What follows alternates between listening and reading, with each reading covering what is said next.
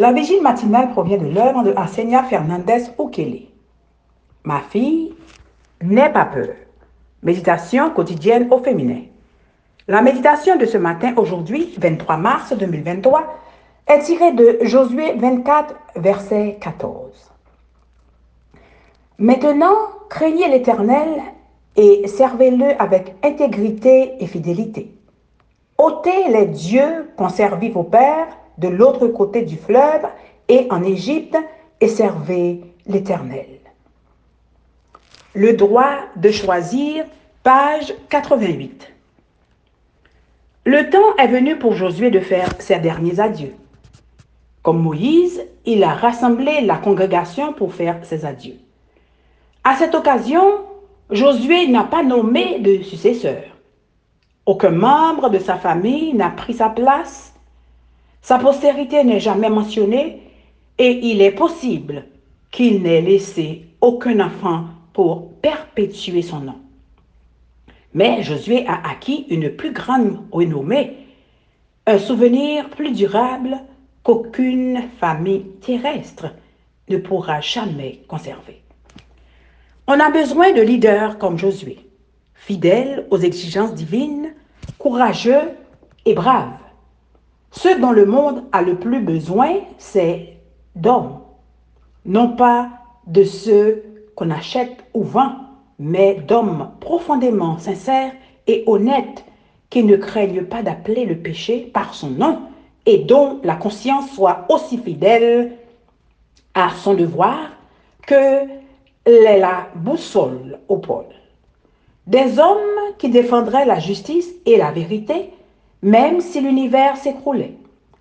Sachant combien il était oublieux, Josué a résumé la direction de Dieu depuis l'époque d'Abraham jusqu'à l'entrée triomphale en Canaan.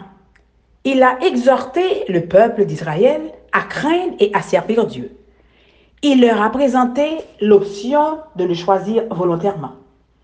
La religion doit être une décision sérieuse, libre et sans fluctuation, ni place pour la déloyauté.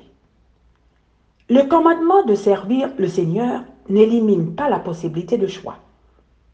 Tout service qui n'est pas volontaire est inutile.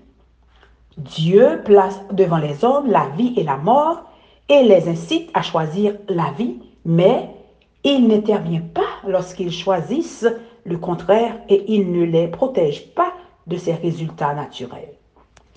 Josué savait que beaucoup semblaient suivre le vrai Dieu, mais qu'ils pratiquaient secrètement le culte des idoles. C'est pourquoi il, les invitait à bannir un tel péché. Quelle idole cachez-vous?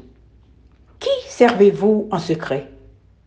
Que reste-t-il dans votre maison qui appartient à des dieux étrangers? Une religion formelle n'a pas de puissance.